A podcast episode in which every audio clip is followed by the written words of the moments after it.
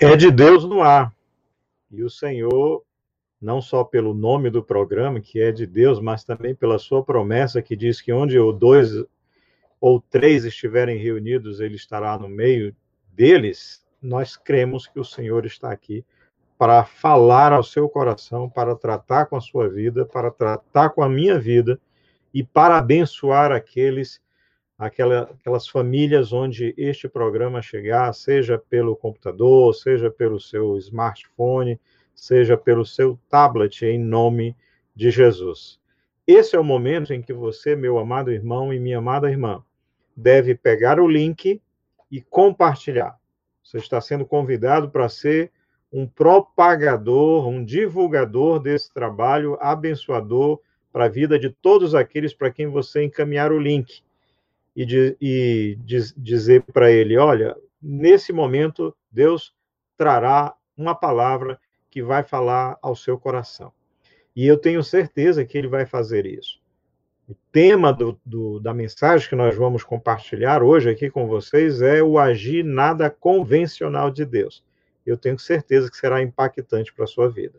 Nós vamos orar e logo depois da oração, nosso amado irmão Jonatas vai entrar com dois louvores para falar ao seu coração também.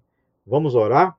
Deus de graça, Deus de misericórdia, nós nos colocamos na tua presença, Senhor, para pedir: derrama sobre nós a unção poderosa do teu Espírito e descortina diante de nós, ó Deus, as tuas maravilhas de forma que as angústias, as incertezas, as dúvidas, os temores, a solidão, o desespero, o pavor que tem assolado tantos lares, tantas famílias, que tem tirado o sono de tantos dos teus servos, sejam em nome de Jesus retirados de sobre nós. Que sobre nós venha a verdade da tua palavra que diz que aquele que ama, o verdadeiro amor, lança fora todo medo. E também a tua palavra que diz: lançai sobre ele as vossas ansiedades, sobre o Senhor, porque ele tem cuidado de nós. E além disso, a tua palavra diz que tu, Senhor, antes que nós te peçamos qualquer coisa, tu já sabes de antemão do que nós de verdade precisamos. Portanto, Senhor, fica conosco nesse momento falando ao nosso coração, tratando com a tua igreja, tratando com o teu povo, levando alento, consolo ao coração ferido, trazendo mais alegria àqueles que já estão em regozijo na tua presença e falando ao coração daqueles que precisam, Senhor, entender em maior profundidade a tua forma incondicional de agir em nome de Jesus. Recebe o nosso louvor Toma a vida do Jonatas em tuas mãos, enche-o do teu espírito mais do que ele já é. E usa o Senhor poderosamente na ministração desses dois louvores, que é em espírito e em verdade, e que preciso de ti. Em nome de Jesus. Vamos aos louvores? Aleluia. Glória a Deus. Vamos adorar o Senhor. Vamos, meu irmão. Você. Amém. Convido você nesse momento a louvar ao Senhor com toda a gratidão, com toda a sinceridade que há dentro de você. Nós te adoramos, Senhor. Nós te adoramos, Senhor, em espírito e em verdade.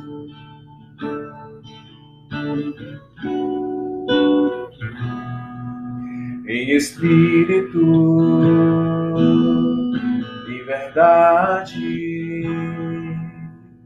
te adoramos, te adoramos. Em espírito, em verdade, te adoramos, te adoramos, tu és Senhor, Rei dos Reis e Senhor nosso viver. Rei dos reis e Senhor, entregamos nosso viver para te adorar, ó Rei dos Reis.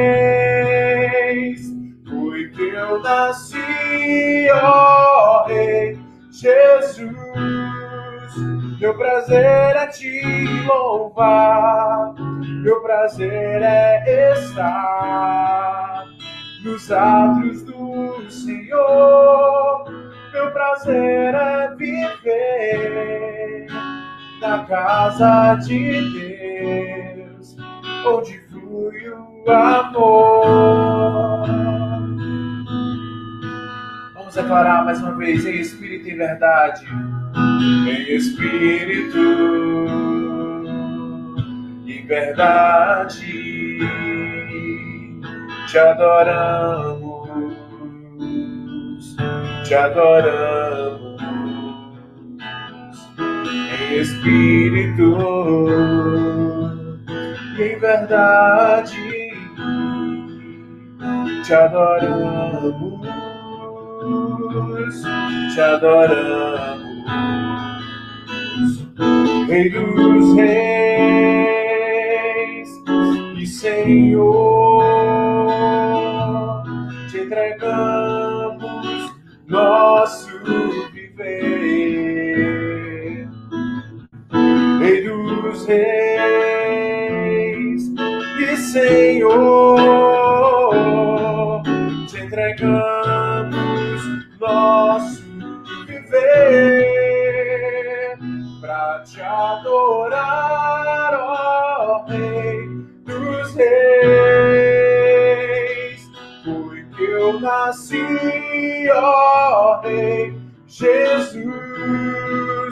Meu prazer é te louvar, meu prazer é estar nos atos do Senhor.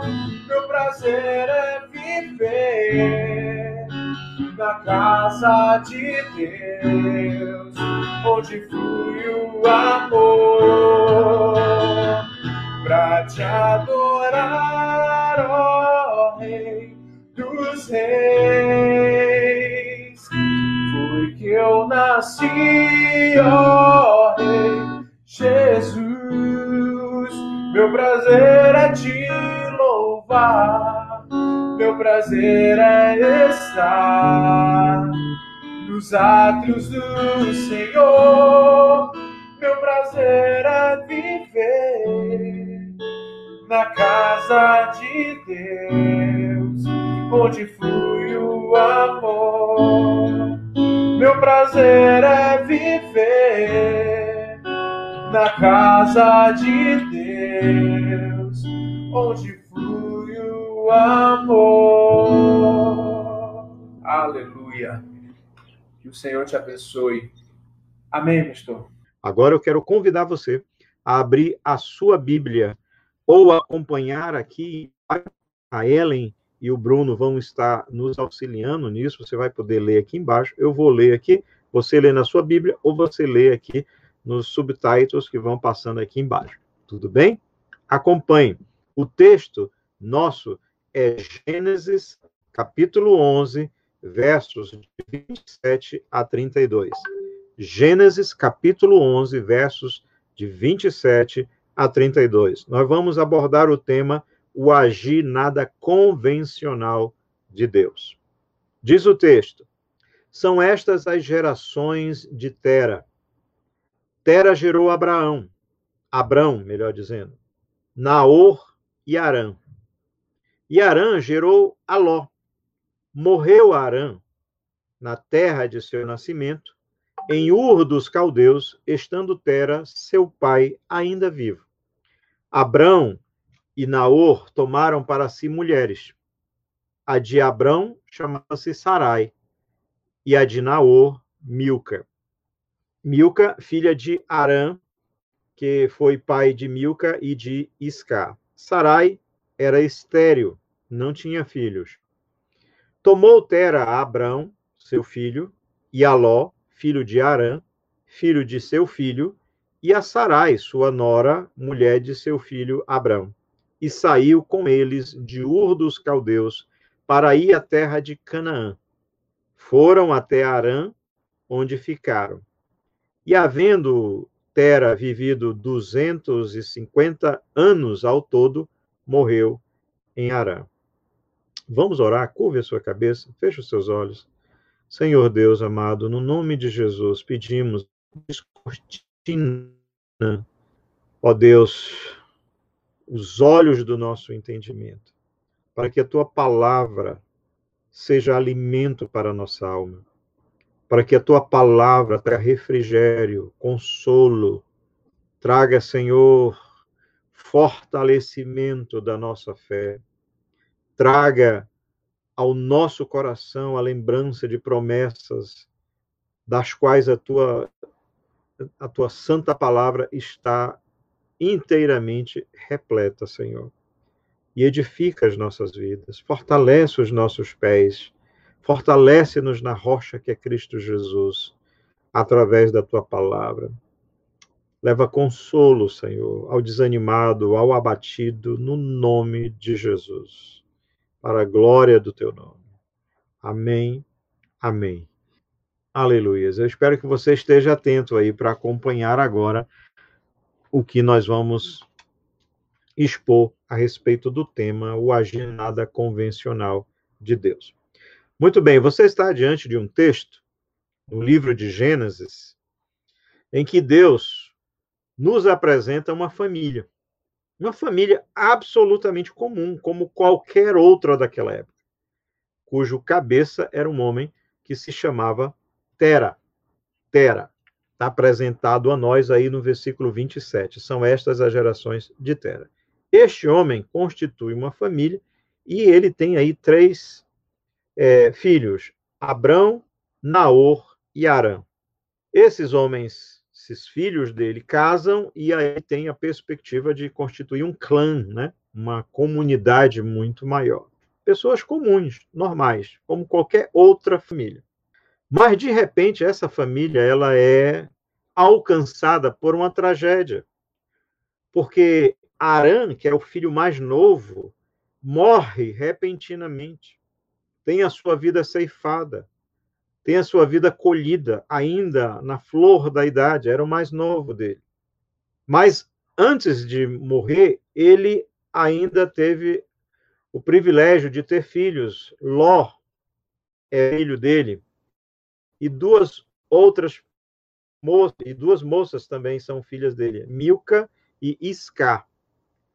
Mas ele morre aí muito repentinamente. O pai era impactado por essa tragédia na família, ele resolve ir tentar a vida no outro lugar, distante, com aquela perspectiva de que a mudança geográfica pode levar alento ao seu coração, um lugar distante, um lugar que não traga recordações, um lugar cuja lembrança do filho não seja trazido à mente dele a cada vez que ele olha para um lado, que ele olha para o outro, que ele olha para uma árvore, que ele olha para um, uma parte do vilarejo que relembra ou que lembra o seu filho mais jovem, o seu filho caçula. Então ele resolve sair dali e ele pega os seus outros dois filhos, ou, ou melhor, um dos seus filhos, que é Abraão, e o filho do seu filho que havia falecido, seu neto, fica lá só Naor. Fica lá morando ainda em Ur, mas ele sai.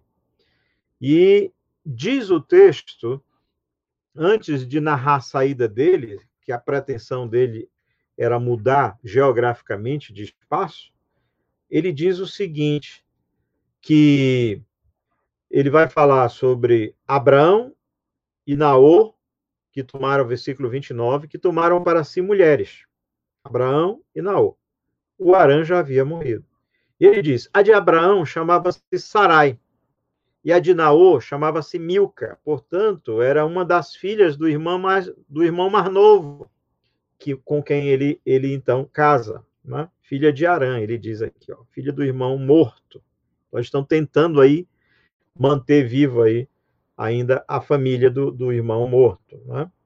E o texto, de uma maneira muito interessante, apresenta no versículo 30 outra desgraça na vida da família Diz o texto que Sarai, mulher de Abrão, era estéreo, não tinha filhos. Então você vê um homem chamado Tera, que tem uma família, que sofre um impacto, uma perda muito grande da, da vida do seu filho mais novo. Então, o filho mais velho resolve não sair, mas casa com uma das filhas do seu filho mais novo. Mas Abraão e Ló, que era o, o, o neto também, o filho de Arã, são convidados pelo, pelo pai, pelo Tera e pelo avô, né, para fazerem essa mudança geográfica. Vamos para outro lugar, vamos tentar de novo, vamos recomeçar, vamos para um ambiente diferente que não lembre o seu irmão, que me faça e me permita viver distanciado das emoções tristes que são lembradas todas as vezes que eu olho para qualquer desses ambientes geográficos aqui. Mas ao narrar que um dos filhos, um dos filhos dele casa e tem filhos, ele também narra o texto que Abraão, que é aquele que resolveu ir com Tera, seu pai, é casado com uma mulher estéril, ou seja, está condenado a não ter prosperidade, a não ter uma, um, uma continuidade da sua família, um homem que, para aquela época, alguém que estava nessa situação estava desesperadamente é, amaldiçoado para a concepção religiosa da época. Muito bem, então eles saem dali, diz o versículo 31, que tomou Tera a Abrão, seu filho, e a Ló, filho de Arã, filho dele que havia morrido, né, filho de seu filho, e a Sarai, sua nora, mulher de seu filho Abraão, e saiu eles de Ur dos Caldeus para a terra de Canaã uma terra diferente. Mas o que é interessante é que o passado, apesar de triste, desastroso, sofrido, não saiu totalmente dele, porque, embora ele fosse para outra terra, diz o texto que eles foram até Arã. Foram para uma cidade cujo nome era o nome do filho morto dele. E aí o passado o acompanha. E diz o texto que ele não só chega nessa cidade, ele se estabelece ali, ele fica ali, e o versículo 32 diz que ele permanece ali até a morte. Diz o texto, e havendo Tera 32, vivido 205 anos ao todo, morreu em Arã. Morreu na cidade cuja o nome relembrava o seu filho mais novo que havia falecido, relembrava a tragédia familiar, relembrava a perda, relembrava a ruptura, é, de laços familiares muito fortes. E esse homem morre ali. Mas o que é mais impressionante, embora esse texto aqui não narre, eu vou narrar para os irmãos porque os amados conhecem muito bem.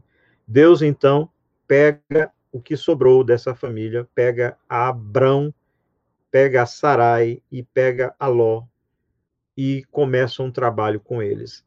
Para Abrão, Deus chama e dá a ele uma promessa. Abra, Abraão, Deus deu a seguinte promessa: Abraão, você vai ser pai de uma multidão. A coisa mais extraordinária do mundo. Você imagina o coração de Abraão. A minha esposa, diz Abraão, é estéreo. Deus chega para mim e diz que eu vou ser pai de uma multidão, que eu vou ser pai de nações. Isso significa que a minha esposa vai poder ter filhos, porque não tem outra concepção lógica a não ser de que Deus abriria a madre de Sarai. Quando Deus fez essa promessa para Abraão, ele tinha 75 anos de idade. Queridos, passaram-se um ano, dois anos, três anos, quatro anos, cinco anos, 25 anos se passaram. 25 anos. Somados com os 75, Abraão está agora com 100 anos de idade. Diz o texto de Hebreus que 100 anos de idade, Abraão não tinha mais vigor físico, porque é um homem de 70 anos já tinha entrado na andropausa. E que a sua esposa, mesmo que Deus abrisse a madre para ela poder ter filho, ela não poderia mais tê-lo, porque simplesmente havia passado o período de, de, de ela poder é, ovular. Ou seja, ela já tinha entrado na, na, na, menopausa, ela já não ovulava mais, se não ovula mais, não pode ficar grávida. Então veja que Deus chama um homem que sai de uma família que experimentou uma tragédia, que foi a perda do irmão mais novo, que experimentou uma tragédia do pai dele, porque o pai ficou tão eh, eh, inconsolável que resolveu sair daquele ambiente geográfico que lembrava o seu filho e ir para uma outra terra, mas ele não conseguiu se ver livre da sombra do filho morto e foi morar numa terra cujo nome era o nome do filho e lá permaneceu a vida toda, remoendo, relembrando, a cada vez que o nome da cidade era, era lembrada, a desgraça, a miséria, o infortúnio, a tragédia que havia acontecido com seu pai. E agora ele joga a sua esperança no filho do mais velho, que é Abraão, mas de repente descobre que a sua esposa é estéril. Depois Deus chega e dá para esse homem cuja esposa é estéril a promessa de transformar ele e, e, e, em uma grande nação. E quando isso poderia ser possível, Deus demora, Deus protela, Deus procrastina até o ponto em que, quando era para acontecer, já não dava mais para que aquela promessa se realizasse, porque agora Abraão está com 100 anos, entrou já na andropausa, sua esposa já, já, já, já passou da menopausa, ela não evolua, eh, não, não, não produz mais óvulos, né?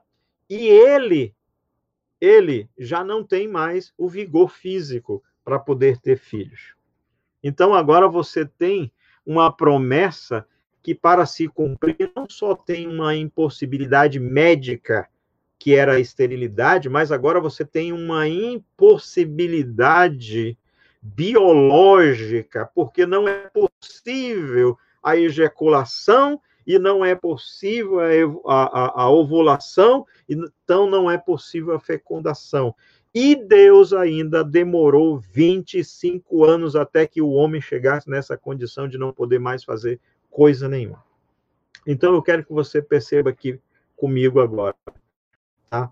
Se atente para esse fato. Nós estamos diante de uma família que aconteceu com ela o seguinte: uma tragédia, uma família comum, mas com toda a possibilidade de crescer, experimentou uma tragédia, traumatizou o pai, o pai muda de cidade, tenta se livrar do filho morto, das memórias, mas vai, não consegue, vai para um lugar onde a cidade tinha o nome do filho e ele ali amargura, relembra, recompõe, sei lá, a vida toda aquela perca sem se conseguir se reabilitar. Então, tem a sua esperança no seu filho mais velho, porque o outro filho do meio ficou lá em Arã, não quis ir com ele. E aí Abraão Abraão descobre que a sua, sua esposa é, é estéreo, mas Deus prometeu fazer um milagre, e quando Deus diz que vai fazer um milagre, ele agora tem uma impossibilidade genética, física, biológica, para não poder mais ter, não só ela, ele também agora. Então você vê que Deus resolve construir uma nação, e para construir uma nação, ele chama um homem que vem de uma família destroçada, que experimentou tragédias, ele vem de uma, da sua própria família que experimentou a, a impossibilidade da sua esposa ter filho, o que para aquela época era uma maldição. Então, ele, ele tem as suas esperanças renovadas por uma promessa, mas Deus demora 25 anos sem cumpri-la.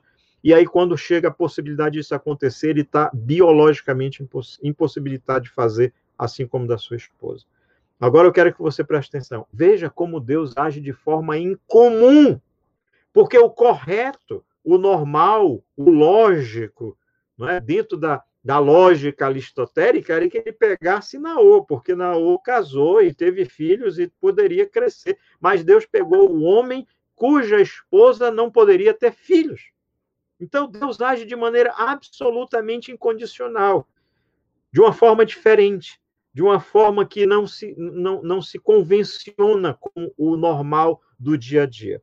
Mas, pastor, o que, que isso tem a ver com a minha vida? Tem a ver o seguinte, meu irmão: se Deus age de forma não convencional, significa que ele pode pegar você, a mim, pessoas que jamais poderiam produzir, gerar, ser, conquistar ou fazer alguma coisa pelas mais diversas impossibilidades financeiras, geográficas, biológicas, culturais, e, independentemente disso, transformar você em uma grande nação. Porque Deus age de forma não condicional para que a glória seja dele, absolutamente dele. E aí Deus faz isso. Olha só como Deus faz. Vou dar vários outros exemplos. Deus chama o Senhor Jesus para realizar a maior obra de salvação sobre a face da terra. E Deus manda o Senhor Jesus para não para nascer num palácio, mas para nascer numa manjedoura. E Jesus agora vai construir o maior império, reino de Deus sobre a face da terra. E ao invés de ele chamar os maiores homens, ele chama pescadores, servidores públicos, revolucionários, pessoas da direita, pessoas da esquerda. Olha como Deus não age de forma condicional, de forma convencional. Aí Deus resolve chamar um dos homens para levar o evangelho até a Europa. Quem ele chama? O maior perseguidor da igreja, para transformá-lo no maior pregador de, da face da terra de todos os tempos. Ele pega aquele homem que, quando se autoavaliou, disse: Eu sou o maior dos pecadores. E Deus escolheu esse homem para ser aquele que ele diz: Eu vou mostrar para ele o quanto lhe importa sofrer pelo meu nome. Então, olhe para mim, meu irmão. Escute. Você pode não estar dentro do, do, do sistema convencional para ser alguém, para re realizar um grande projeto de vida, para ser levantado como um grande líder, para ser levantado como um homem de Deus, uma mulher de Deus, para ter uma família abençoada, tua família destroçada, teu pai é viciado, tua mãe vive é, no meio da bebida, ou, ou, ou, a, tua, tua família não tem nenhuma estrutura de amor, você não, não se julgaria capaz de ser nunca ninguém na vida, mas saiba que é você que Deus procura, porque Deus age de forma incondicional para revelar nessas pessoas a glória, o seu poder e as suas maravilhas. Quando Deus resolveu chamar uma nação para levar o seu nome, ele não chamou o Egito, que era a maior potência sobre a face da terra, ele chamou os escravos do Egito. Quando Deus resolveu chamar um dos maiores reis de Israel, ele não chamou a Saul. Saul era um homem rico, milionário, filho de papai. O cara era lindo, bonito, mais de dois metros de altura, muito parecido comigo, do ponto de vista físico, né? Cabra bonitão assim. Mas Deus vai chamar um louro, um louro não, um menino de cabelo verde, um menino branco no meio dos judeus, cujo, cuja cor já era completamente diferente. E não só da família que ele escolheu, ele era o último, o mais novo. O mais novo nunca poderia chegar aonde ele chegou. E Deus o colocou para ser o maior rei de Israel, cujo coração era segundo o coração de Deus. Deus pega um jovem dos descendentes ali é, de, de Abraão, doze. Desses doze, ele pega o que era o mais novo à época e para transformá-lo num grande homem, sabe o que Deus faz? Faz com que os seus irmãos se, se, se, se oponham a ele, faz com que os seus irmãos tenham raiva dele, faz, faz com que ele seja rejeitado na família, ele é vendido como escravo, é colocado num poço, é vendido como escravo. Lá, com a fidelidade dele, a mulher de Potifar o convida para ir para a cama, ele rejeita, ele se mantém fiel a Deus e o resultado é que ele vai para a cadeia, passa vários anos na cadeia e esse homem que estava na cadeia, sofrido, escravo, desprezado, o pai pensando que ele estava morto, os irmãos amargurando aí a, a vida toda pelo que fizeram, e é Deus vai lá e pega aquele garoto para transformá-lo no primeiro ministro do Egito. É assim que Deus age, meu irmão. Então, olha, te levanta, te desperta, te coloca em posição de marchar, porque Deus não vai usar a sua vida por quem você é, mas por aquilo que ele pode fazer de você. E Deus vai agir assim porque Deus não se condiciona, não se coloca dentro do convencional, não se põe numa caixa, porque ele é Deus, e porque ele é Deus, ele faz exatamente isso. Transforma a vida, humilha aqueles que sabem muito com aqueles que nada sabem, chama os humildes para envergonhar os sábios, os fortes. É assim que Deus age pelo poder, pela graça, pela misericórdia do Senhor Jesus Cristo. O nosso Rei dos Reis não veio salvar pessoas que tem uma justiça própria, ele veio buscar pecadores ao arrependimento. Aleluias. Deus abençoe a sua vida, meu irmão. Nessa noite, aí onde você está na sua casa, dobre os seus joelhos e ore e se coloque diante de Deus e diz: Deus, olha aqui a minha família é um estrago, olha aqui a minha estrutura emocional está em frangalhos, olha se essa relação da qual eu estou saindo, Senhor, eu estou completamente desprovido de qualquer condição de ser alguma coisa na vida. Mas, Senhor, tu usastes um homem cuja mulher era estéreo para transformar ele numa grande nação. Tu pegastes um homem que viveu uma, uma desgraça na família, nunca poderia ser nada, mas ele, Tera, teve o filho que depois se transformou pai de uma grande nação e de muitas nações para a glória do teu nome, Senhor, então usa a minha vida. Eu estava num retiro uma vez e, e o pastor pregou uma mensagem assim que nos fez, nos fez sentir realmente quem nós somos, um nada diante de Deus. Era Isaías que diz assim: da, do alto do, da, da, da cabeça até a planta do pé, nós somos um trapo de imundícia. E uma irmãzinha foi tão impactada, meus irmãos, meus irmãos, que ela disse assim, lá do meio do, do, do, da igreja, orando na hora da mensagem, lá no, no, no Betel, ainda no meio da mata. Ela levantou a voz dela e disse: Senhor, eu não valho nada. Eu sou um abacaxi, Senhor. Mas mesmo sendo um abacaxi, espreme e faz de mim um picolé para a glória do teu nome. Olha que coisa maravilhosa. Deus use e abençoe poderosamente a sua vida. Eu vou orar e depois você pode orar comigo aqui, mas depois dessa oração, feche o seu quarto, vá para o seu quarto, dobre o seu joelho, coloque a sua vida e peça que Deus haja com você de forma não convencional para a glória do nome dele. Senhor, obrigado por esse momento na tua presença do É de Deus. Obrigado, Senhor, pela tua obra poderosa na nossa vida, que não está condicionada a quem eu sou ou ao que eu posso fazer, mas está condicionada à tua graça, à tua misericórdia, ao teu poder, às tuas maravilhas, à tua, à, tua manifestação, ó Deus, de graça na nossa vida, mesmo não merecendo. Por isso que é graça, que é pura graça. Louvado engrandecido seja o teu nome. Toma agora a vida desse irmão, dessa irmã que está quebrantado na tua presença ó Deus, que está sentindo que eles nunca poderiam ser nada, mas agora eles sabem que, mesmo nunca podendo ser nada, pelas condições as mais adversas, eles creem num Deus que pode todas as coisas e que transforma a vida e que levanta o abatido e que renova a força do fraco e que manda o fraco dizer: Eu sou forte no Senhor, para a glória do teu nome. Senhor, abençoa essa vida, levanta, cura Levanta, ó Deus, do desânimo, da, da, do desespero, tira o medo, tira o pavor e levanta este homem e esta mulher como guerreiro do Senhor para a glória do teu nome em Cristo Jesus. Amém. Aleluias. Amém. Amém. Deus abençoe você. Vou impetrar a bênção e depois da bênção apostólica, a Ellen e, e o Bruno vão encerrar aqui a live, mas continue na presença do Senhor para a glória do nome dele e para uma experiência extraordinária na sua vida.